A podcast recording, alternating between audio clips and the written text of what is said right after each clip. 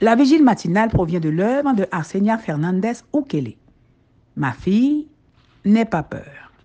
Méditation quotidienne au féminin. La méditation de ce matin aujourd'hui, 24 mai 2023, est tirée de 2 Chroniques 20, verset 15. Et Yabadiel dit Soyez attentifs pour tout Judas et habitants de Jérusalem, et toi, roi Josaphat. Ainsi vous parle l'Éternel. Soyez sans crainte et sans effroi devant cette multitude nombreuse, car ce n'est pas votre combat, mais celui de Dieu. Dieu se bat pour vous. Page 150. La multitude ennemie était innombrable. La multitude ennemie était innombrable. Ammonites, Moabites et Assyriens complotaient contre Josaphat et son royaume.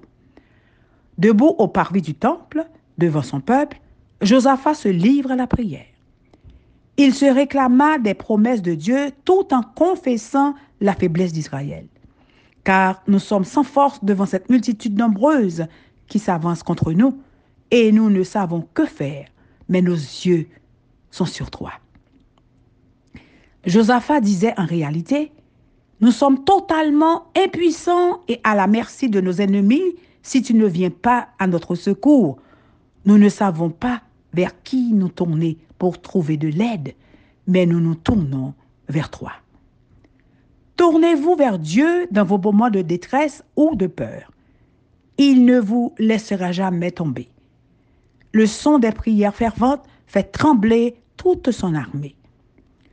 Quand des anges tout-puissants revêtus de l'armure céleste, arrive au secours d'une âme poursuivie et défaillante, Satan et ses soldats sont repoussés et la bataille est perdue pour eux. Josaphat criait justice et protection. Ils étaient attaqués et incapables de se défendre contre le nombre écrasant d'assaillants. Combien il est important d'aller au temple et d'élever nos prières? Ce n'est pas que Dieu ne nous entende pas en d'autres lieux, mais il y a une rencontre spéciale de l'âme avec Dieu dans la demeure dédiée à son nom. Immédiatement après que Josaphat ait prié dans le temple, un prophète qui n'est pas mentionné ailleurs dans la Bible, Yahaziel, est apparu et a apporté le message du texte d'aujourd'hui. La prière avait été entendu. Il faut des dirigeants comme Josaphat qui, même s'ils se trompent, reconnaissent leurs péchés, se répandent et incitent à la prière, à la consécration, au jeûne et à la confiance en Dieu. Souvenons-nous que les êtres humains que nous sommes sont faillibles et répréhensibles. Souvenons-nous que les êtres humains que nous sommes sont faillibles et répréhensibles. Celui qui possède la toute-puissance est notre haute retraite.